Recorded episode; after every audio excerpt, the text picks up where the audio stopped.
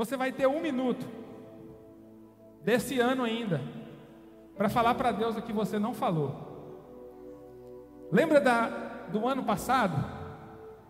Que nós oramos na virada do ano para que Deus cuidasse da, da circunstância que nós estávamos vivendo.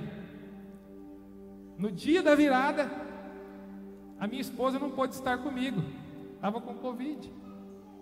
Eu lembro que nós oramos para que esse mal fosse controlado, que Deus entrasse com providência. E Deus entrou com providência. E nós estamos aqui livres, sem máscaras, reunidos. Mas nós passamos grande parte do ano na expectativa de quando é que nós colocaríamos a máscara novamente. E talvez nós não lembramos de agradecer a Deus porque Ele nos livrou do mal e controlou a situação. Quem está comigo aqui? Diga para Deus: obrigado, Senhor, porque você poupou a minha vida, porque você me guardou, porque o Senhor esteve comigo durante todo esse ano.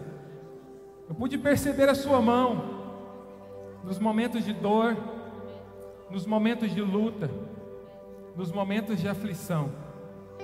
Amém? Feche seus olhos. Senhor Deus, nós estamos aqui reunidos em Seu nome nesse último dia, celebrando, Pai, o encerramento desse ano que nós usufruímos pela misericórdia e graça do Senhor, Pai. E que a Sua presença foi fundamental nas nossas vidas, na nossa família, na nossa casa, Pai.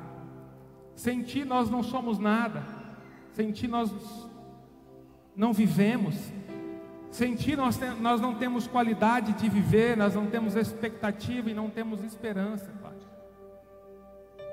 Nós acreditamos que o Senhor já preparou o ano de 2023, um ano de experiências novas, um ano de grandes conquistas, um ano de grande aprendizado, um ano de maturidade, um ano de vitórias, um ano de experiências, mas que o Senhor já preparou do seu jeito, e nós queríamos que o Senhor, que o Espírito Santo do Senhor estivesse vivo em nós, e que nós possamos ouvir claramente a voz dele, dele para que a gente possa viver a boa, perfeita e agradável vontade do Senhor. Pai, que seja um ano de acertos, um ano de recomeços, um ano de passos corretos. Nós sabemos que caminhar fora da roda só atrasa a nossa vida, porque a nossa vida é que tem limite, é que tem início e que tem fim. A eternidade é o Senhor, a eternidade pertence ao Senhor e o tempo é o Senhor. Em nome de Jesus, que 2023 eu e essa igreja, todos os meus irmãos que estão aqui, possa viver um tempo de recomeço, de aceleração e de experiências grandiosas no Senhor. Para que não nós sejamos glorificados, mas o seu nome seja glorificado nas nossas vidas. Amém? Quem está feliz de novo, dá um glória a Deus. Fala assim: Deus não desiste de mim. Deus não desiste de mim. Mas Deus lamenta quando eu desisto dele. Aquela luz está no meu olho. Ring light.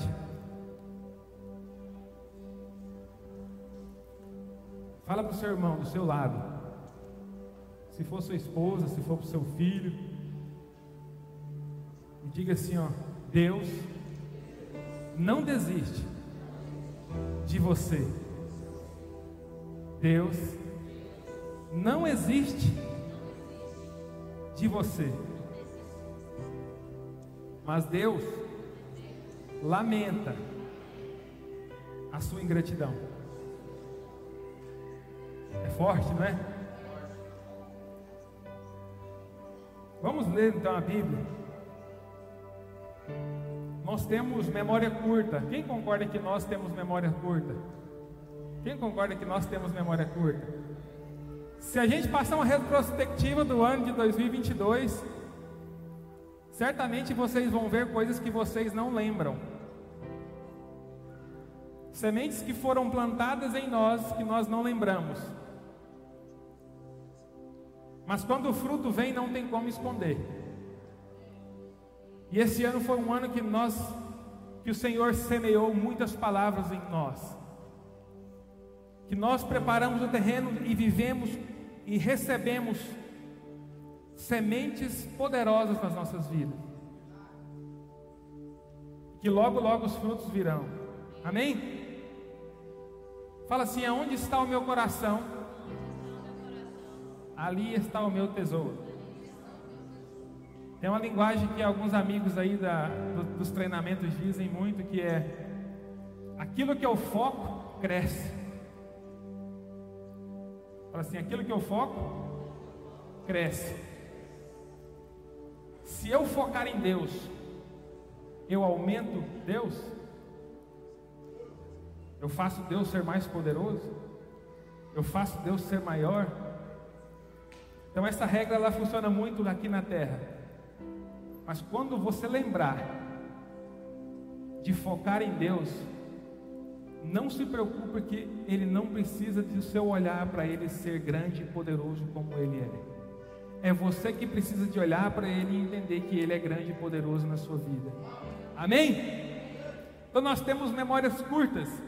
E hoje o que eu gostaria de compartilhar com vocês é algo que o Senhor me constrangeu, é uma palavra de exortação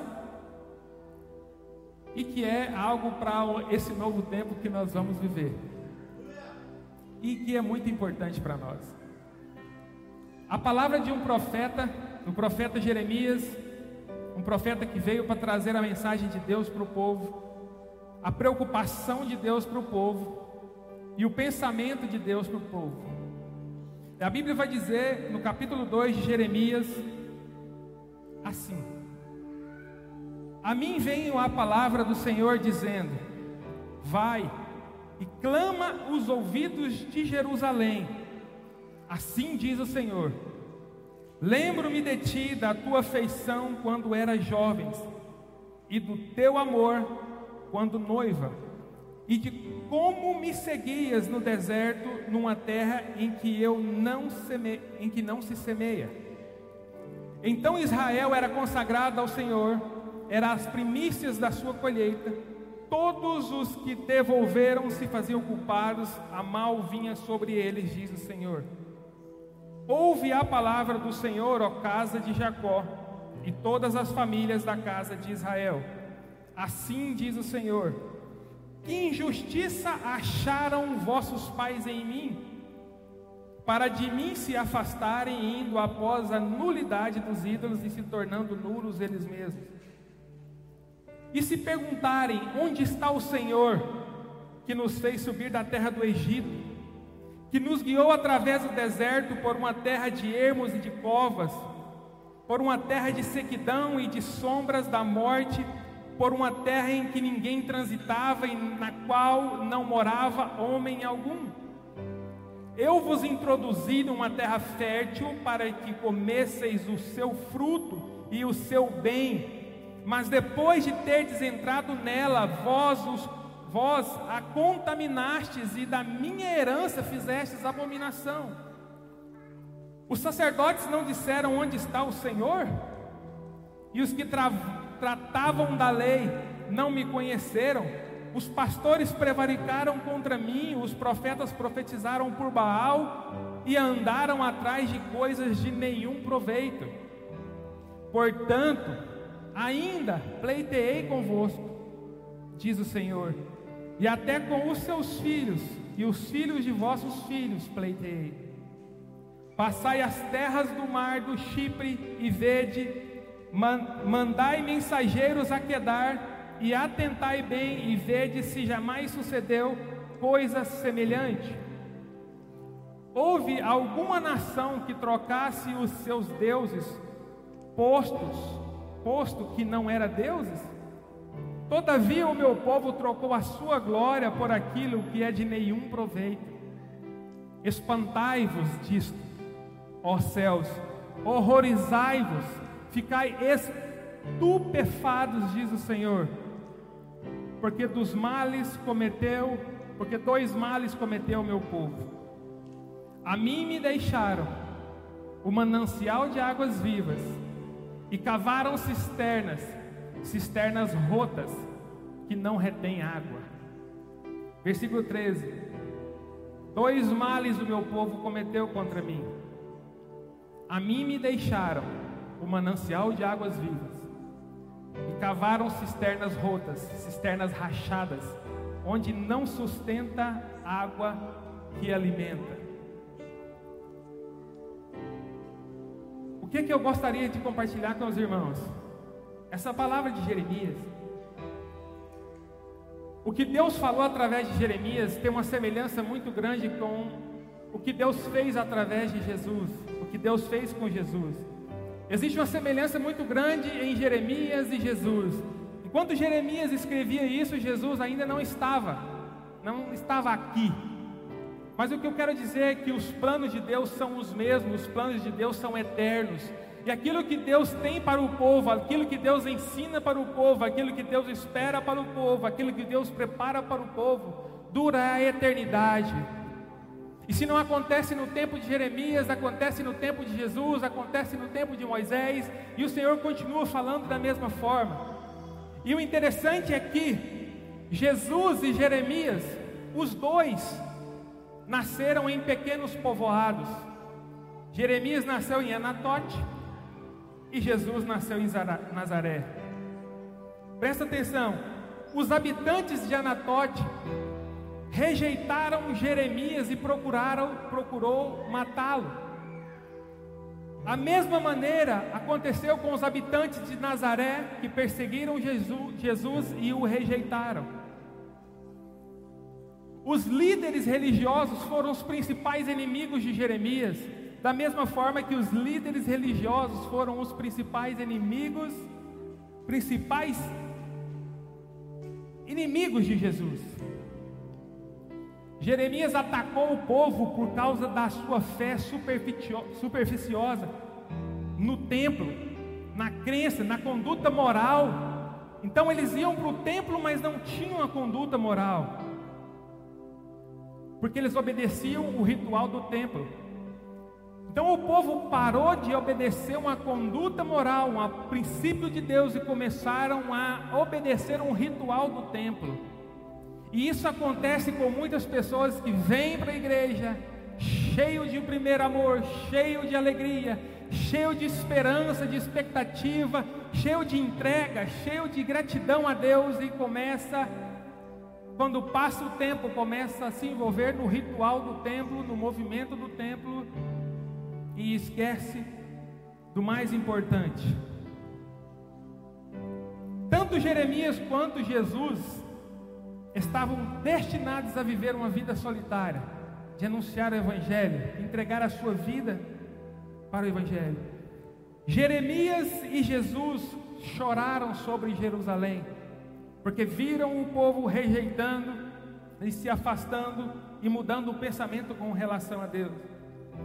Tanto Jeremias quanto Jesus sabiam que a palavra final de Deus ao seu povo não era de juízo, mas de uma nova aliança. Jeremias queria trazer o povo para renovar a aliança com Deus. E Jesus veio com o mesmo objetivo de trazer, não de trazer juízo, mas de trazer, trazer a oportunidade de uma nova aliança. Assim como Jesus veio para proclamar aos homens o amor de Deus e convocá-lo para se voltarem para Deus, Jeremias também levantava ouvidos das nações a clamar para Deus. Tomando em conta essas duas semelhanças, queridos, não é de se admirar que quando Jesus apareceu, alguns acharam e pensaram que ele era Jeremias. A Bíblia vai dizer em Mateus 16 que as pessoas perguntavam: por acaso és tu, Jeremias?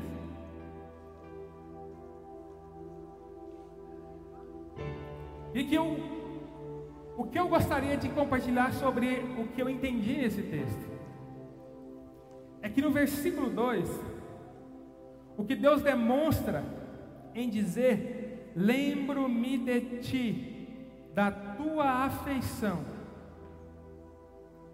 é Deus dizendo: eu sinto saudades de vocês. A primeira coisa que eu gostaria de dizer para você hoje que Deus sente saudade de você. É que Deus sente saudade de você. O coração de Deus se move por você. Ele tem saudade daquele tempo quando você o conheceu, daquela primeira experiência que você teve. Deus tem saudade daquele tempo que você se deitava, deleitava nele e tinha prazer em ler a sua palavra. Falar com ele em oração. Daquele tempo que você vinha para sua casa, exuberando, exaltando de alegria e cantava louvores a Ele com todo o fervor do seu coração. Deus tem saudade daquele tempo quando seu coração era totalmente dele e você descansava nele nas horas de aflição. Hoje as coisas acontecem. Você vem para o templo, eu venho para o templo, você gosta dos rituais, você gosta dos louvores, você gosta do relacionamento da, logística da igreja, das programações da igreja. Você tem um compromisso externo com Deus, mas o seu coração está frio, a sua alma já não está mais aquecida e enlouquecida, apaixonada por Deus. E eu sinto que o Senhor está falando conosco aqui, porque muitos de nós vivemos um primeiro amor, vivemos uma experiência muito grande com Deus. Vivemos um tempo de clamar, de saber que Ele estava conosco o tempo todo, em todos os lugares, e eu passava horas diante de Deus, adorando, louvando. Não existia circunstâncias ruins, se tivesse, eu arrumava um jeito de resolver. Mas agora você acostumou com a rotina do tempo, você acostumou com os rituais e agora você toma banho quase na hora de vir, vem, chega um pouquinho atrasado para poder não ter que ficar muito tempo em pé. E quando mal o culto termina, você já levanta e vai embora. E segunda-feira passa, terça-feira passa, quarta-feira passa, quinta-feira passa, sexta-feira passa. No domingo você lembra que tem culto à noite. Quem está comigo? Quem está me entendendo? E o Senhor está dizendo, filho, eu estou com saudade de você. Eu estou com saudade de você. Às vezes o Senhor permite que a gente usufrua de uma bondade, de uma abundância, de uma, de uma provisão, a ponto de nós não nos posicionarmos mais na presença dEle, porque a gente acha que o que a gente já tem é o suficiente. Queridos, o Senhor é infinito, o Senhor é imensurável. Tudo que você tem é nada perto daquilo que Ele tem e aquilo que Ele pode te dar. Então nunca é, nunca é muito aquilo que você tem, sempre o Senhor pode te dar muito mais, te oferecer muito mais, uma esperança muito maior, uma convicção muito maior.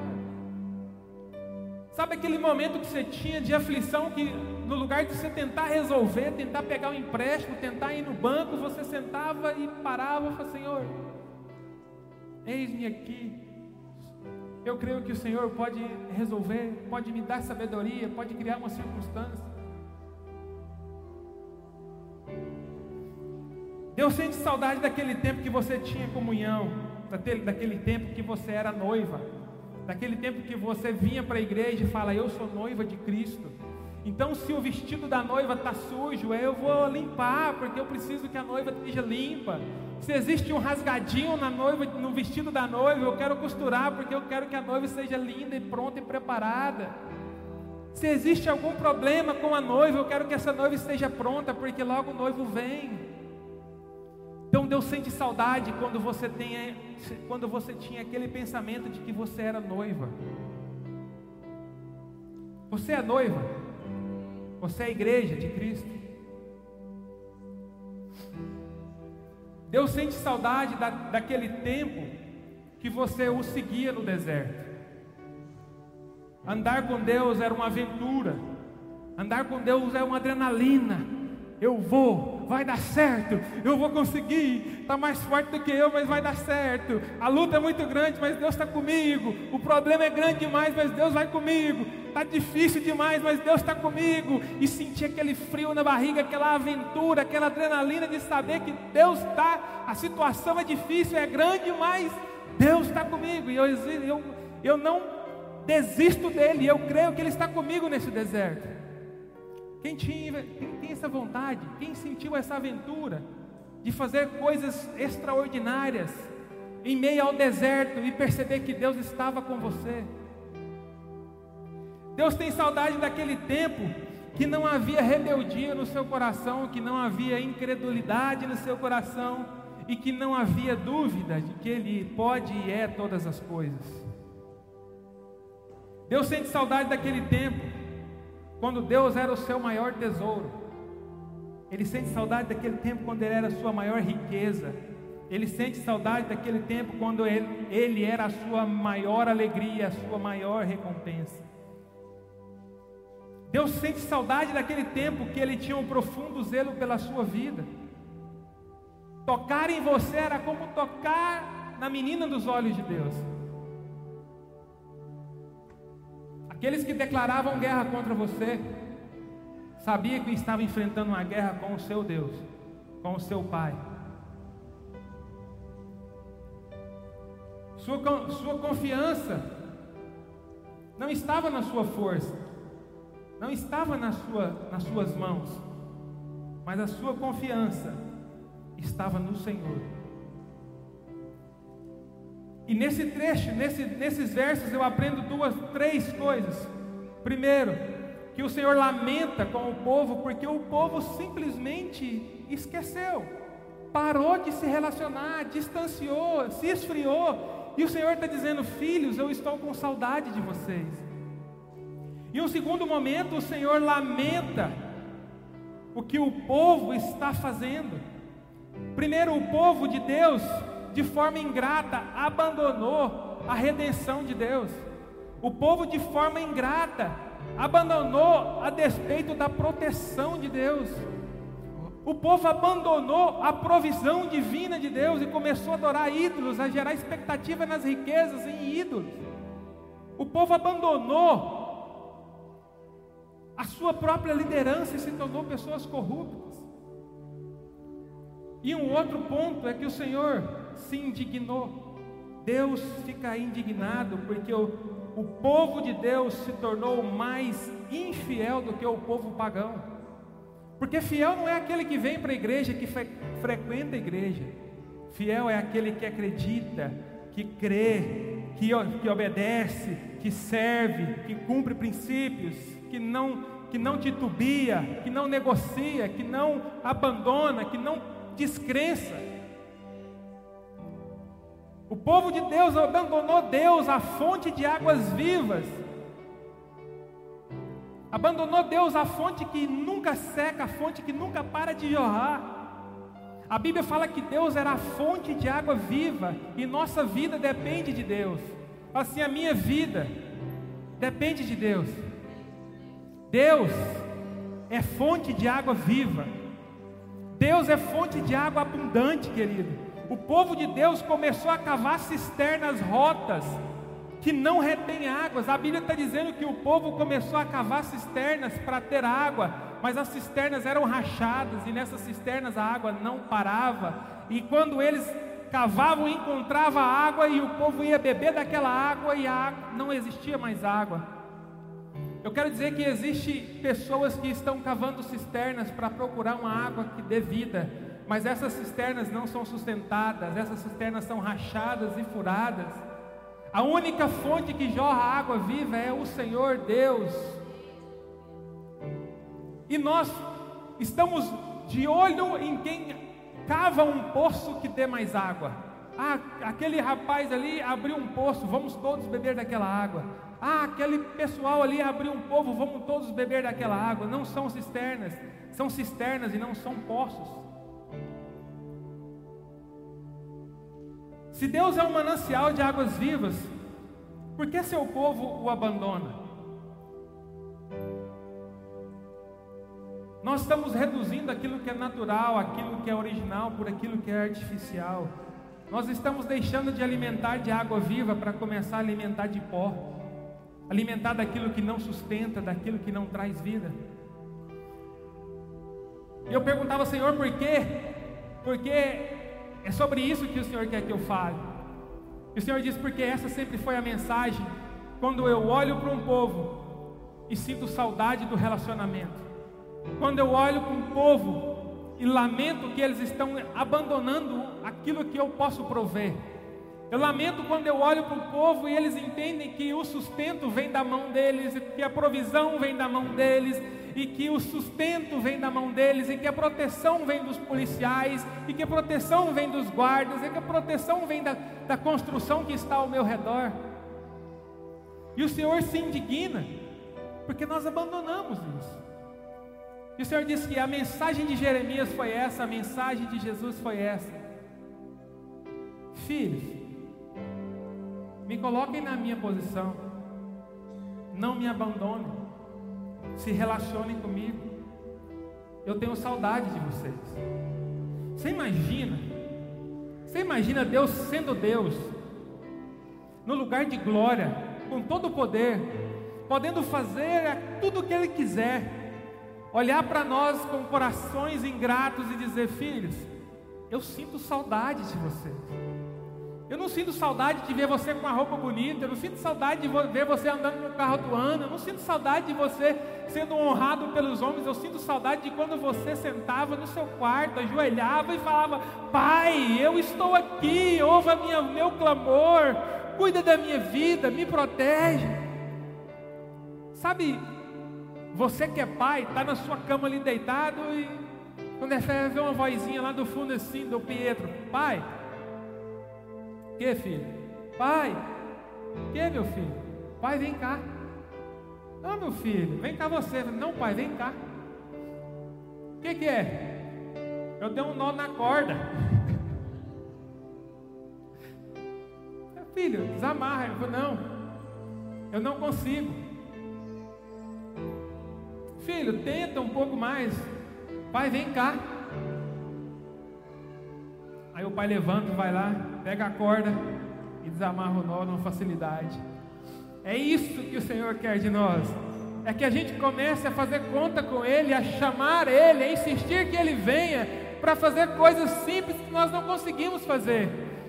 E falando, filho, me chama, eu estou com saudade. Filho, me chama, eu vou levantar e vou fazer. Filho, me chama, eu estou aqui. E aí o pai vem cá, desamarra a corda e fala: Vai brincar de novo, filho. O filho vai brincar. Passa um pouquinho, o filho bate o pé na calçada e vem mancando. Isso tudo aconteceu hoje, viu? Pai, que? Pai, vem cá. O que foi, filho? Agora é sério. Como assim, filho? É machucado. Ele está rindo ali que está lembrando. Aí a Poliana, é, então vai lá, mano. Eu vou lá, abro, o pezinho tá ralado e sangrando. Eu pego o remedinho, vou lá e coloco o remedinho. Falo, pode voltar a brincar, filho. Então é essa saudade que Deus tem. É essa saudade que Deus está falando para mim e para você, que Ele quer entrar no 2023 fazendo conta que você vai envolver, vai considerar e vai chamar Ele para todas as coisas da sua vida. Levantar segunda-feira e falar assim: Pai, e agora? Que é que eu faço? Pai, aconteceu isso, o que é que eu faço? Pai, vem aqui. O que é que foi, filho? Pai, vem cá. O que é que foi? Só vem cá.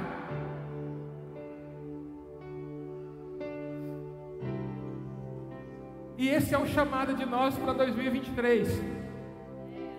Todas as outras coisas são secundárias, porque não existe nada tão grande que você não possa resolver entre você e Deus primeiro.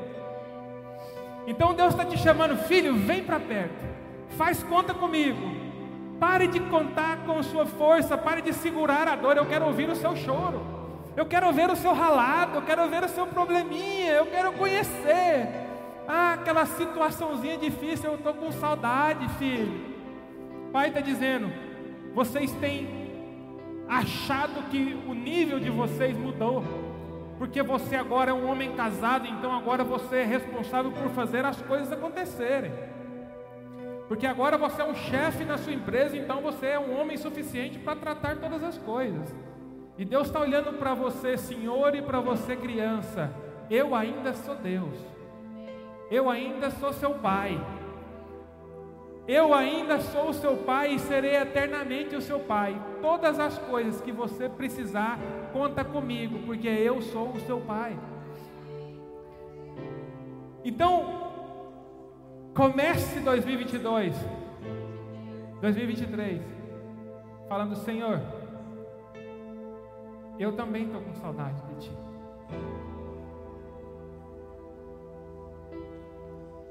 Não lamente mais, porque eu não vou te desprezar mais.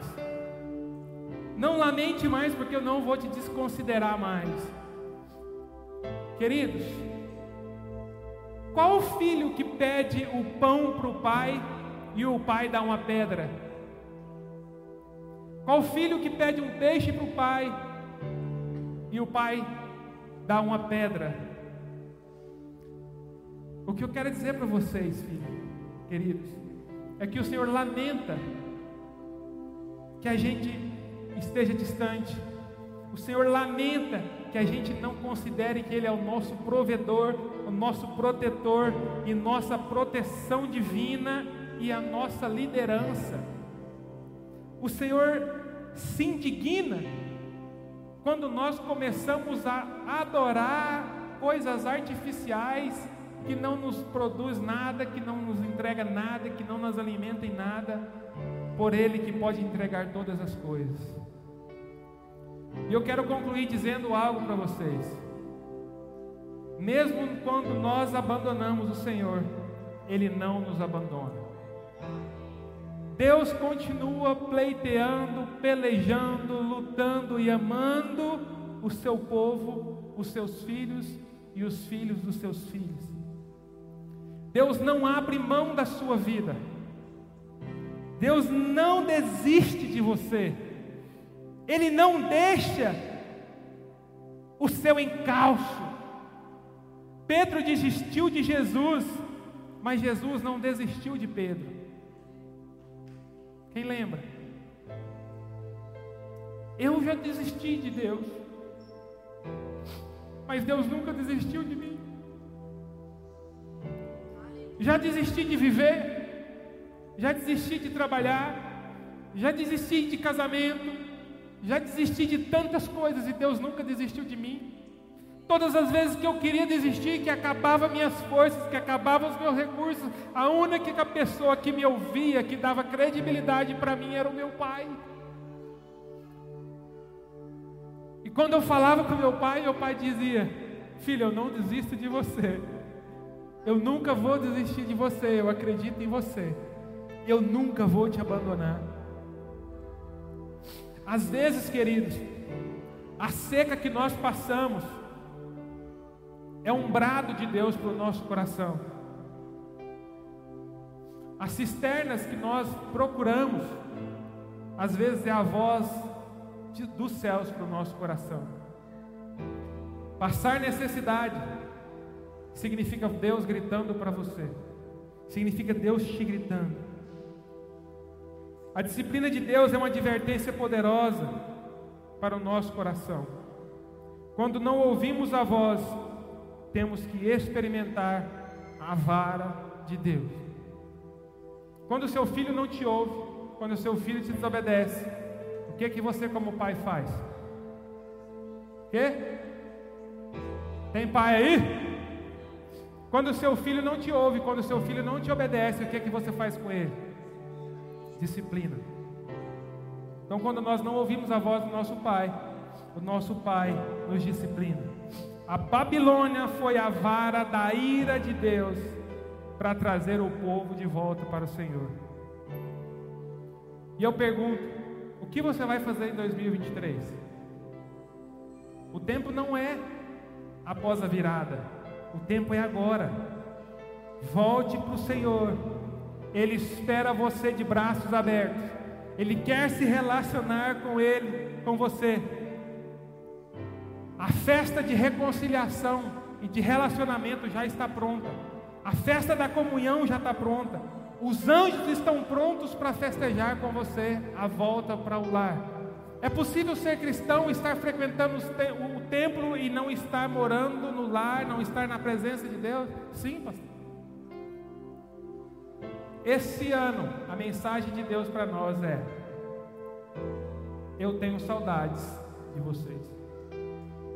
Eu entendi isso com muita clareza.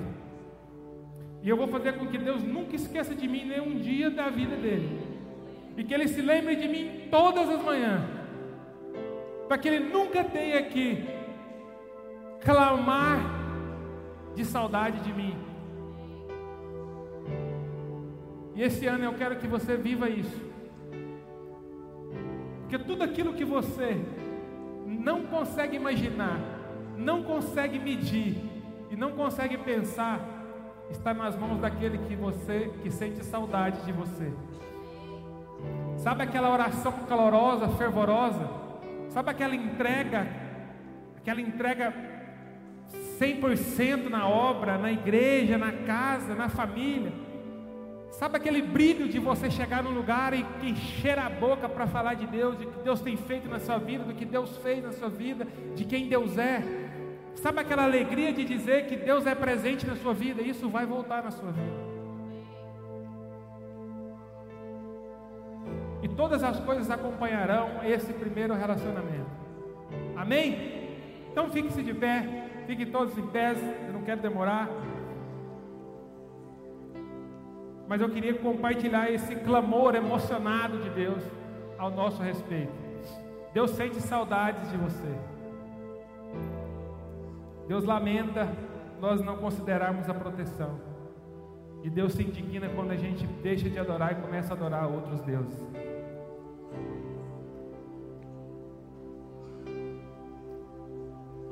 Quem vai começar diferente a partir de agora? Quem vai fazer diferente a partir de agora? Se Deus te via uma vez por semana, se Deus te ouvir uma vez por semana, que Ele começa a te ouvir agora 5, 6, 7, 8, 20 vezes por semana. Porque quem caminha com Deus, quem se relaciona diariamente com Deus, quem fala diariamente com Deus, não precisa ficar pelos becos procurando por milagres, porque ele acredita que o milagre pode ser realizado a qualquer lugar e qualquer tempo.